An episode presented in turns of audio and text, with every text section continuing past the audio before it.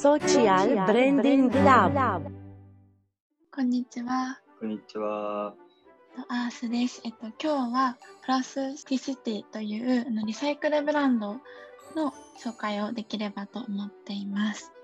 はい。とこのブランドはとビニール傘をアップサイクルしてカバンだったりとかお財布とかを作っているブランドなんですけどもこのブランドを知ったきっかけがあのインスタグラムを見てる時にこの広告が当たって10年後になくなるべきブランドっていうコピーが気になって何のブランドだろうっていうふうに調べた時に置き傘だったりとかこう忘れ物とかのその使い捨てによるプラスチックの廃棄問題っていうのに着目して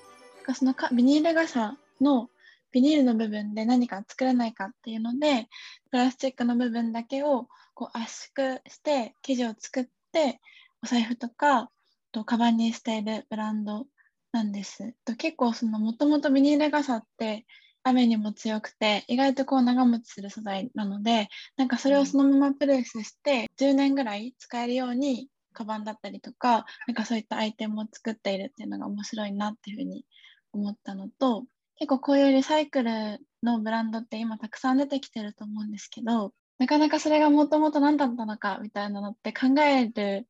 機会がないなって思う中で意外とこのブランドの製品ってまんまあのビニール傘からできたんだみたいなのが結構わかるような素材なのであのぜひ見ていただきたいんですけどなん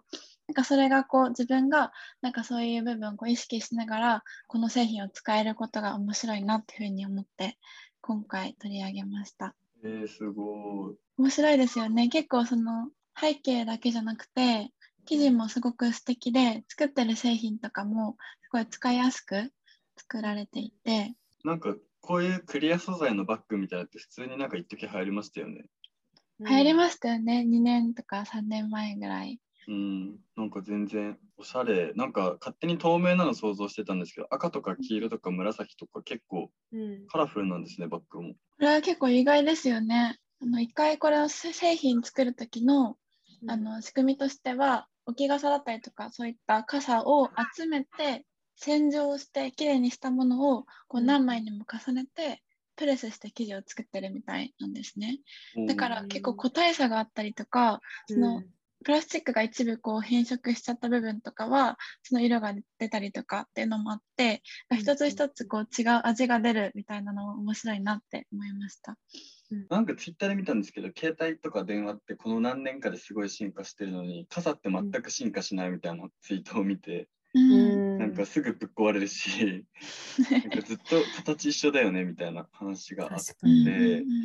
なんか確かに傘ってもう折れたらアウトじゃないですか。うん穴が開いてなくてももう折れ折れたら捨てるほかないみたいな。うんうんうんうん。感じだからすごいなんか着眼点がいいですよね。素材自体には全く問題がないっていう。うん。確かに。うんうん忘れてる傘とかうん。なんか全然まだまだ使えるけどそこにずっと置かれてる傘みたいなの、う駅のところとかお店の前とかにうんうん。あったりするので、そういうの有効活用できる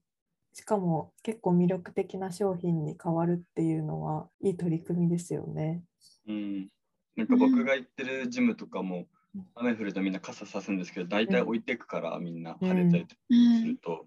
でも次の日行くと絶対傘がもう一個も刺さってないんですよ。その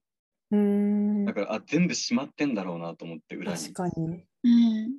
だからそれって相当傘溜まってんじゃないかなみたいな。結構、うんなんか公民館とかミニマムなコミュニティとかだとすごい置いてった傘うん貸してくれるとことかあるじゃないですか。はいはいはい。傘めっちゃ溜め込んでんだろうなみんなって。うん確かに私も結構出先であ今日傘持ってくるの忘れたと思って、うん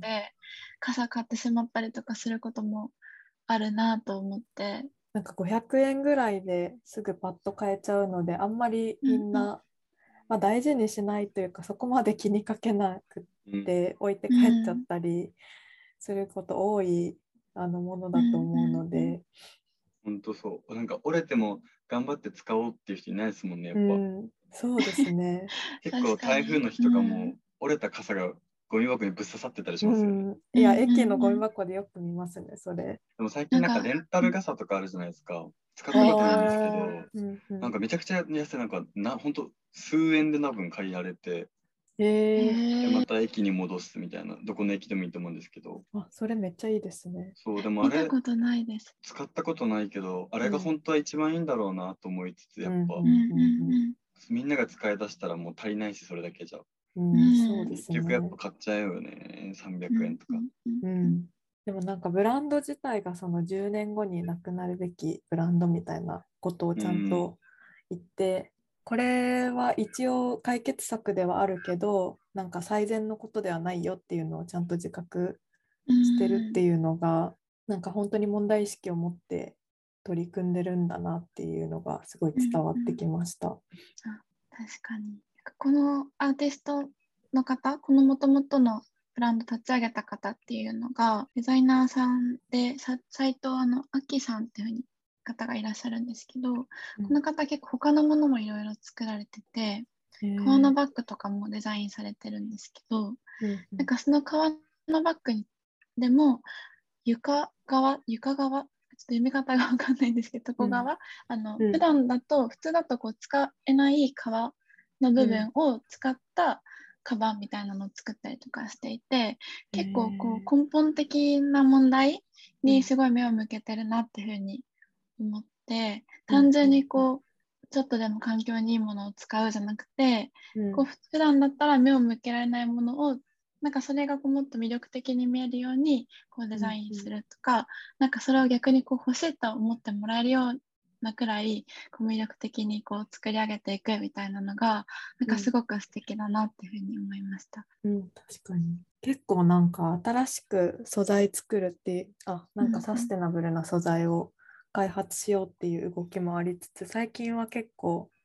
なんかその今あるものでどうにかものを作ろうみたいな動きも割と活発だなと思ってて、なんか洋服とかだと余った糸を集めて作るとか、うんうんうん、そういうの最近トレンドなのかなってちょっと思ってます。切れ端で服を作るとかうん。あとはこのタイヤのリサイクルでそのタイヤを使ってリサイクル素材で靴を作るとか結構そのゴミを出さないとかもともとの素材で何かこう違うもの服だったりとか靴とかを作るみたいなのもこういろいろ増えてきてるなっていうふうに思いました。うんこれからなんかまだ始まったばっかりなのかなっていうふうに思っていて新しい商品だったりとかこれからがすごい楽しみだなと思っています。今日はありがとうございました。ありがとうございます。